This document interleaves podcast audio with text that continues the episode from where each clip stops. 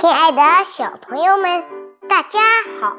今天我们来录一篇作文《梦游桃花源记》。昨晚我舒服地躺在床上，渐渐的，眼前变得异常开阔和迷人。阳春三月，风和日丽，我坐在神舟八号的飞船上，飞呀飞啊。一会儿就飞到了月球上的桃花源，这里真美。它虽然没有陶渊明笔下桃花源的清幽，却比仙境更美丽。你，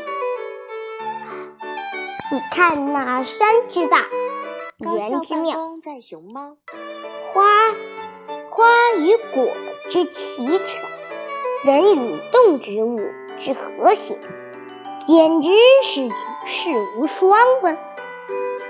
看看馆子里的孙悟空爷爷告诉我，桃花源分东南西北四个院子，每个园子里都是一望无际的桃林，每一个园子里的桃树。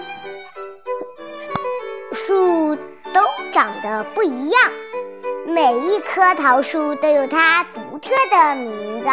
瞧，这边树上同时有花有果，而且年年年年年月月鲜花不谢，硕果不落。这又叫叫做花果树。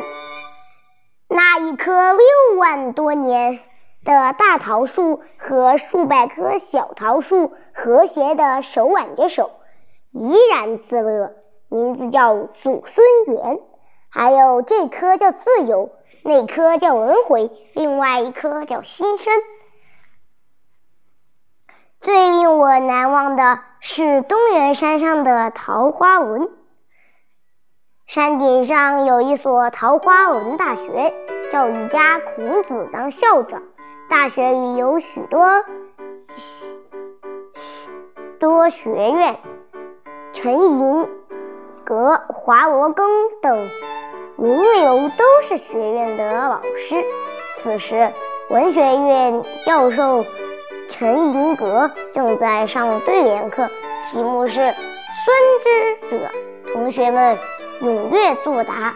我也大声对着王之颖：“怎么啦，娇娇？”啊，原来是爷爷叫我。我把梦里的场景告诉爷爷，爷爷说：“真是日有所思，夜有所梦啊。”我开心地笑了，一边回味刚才的梦境，一边想：只要现在开始认真学习，将来我一定能飞上太空，也一定能建设出梦中仙境，美丽的桃花源。实现自己的梦想。好吧，小朋友们，今天的作文就到这里啦，让我们下期再见，拜拜。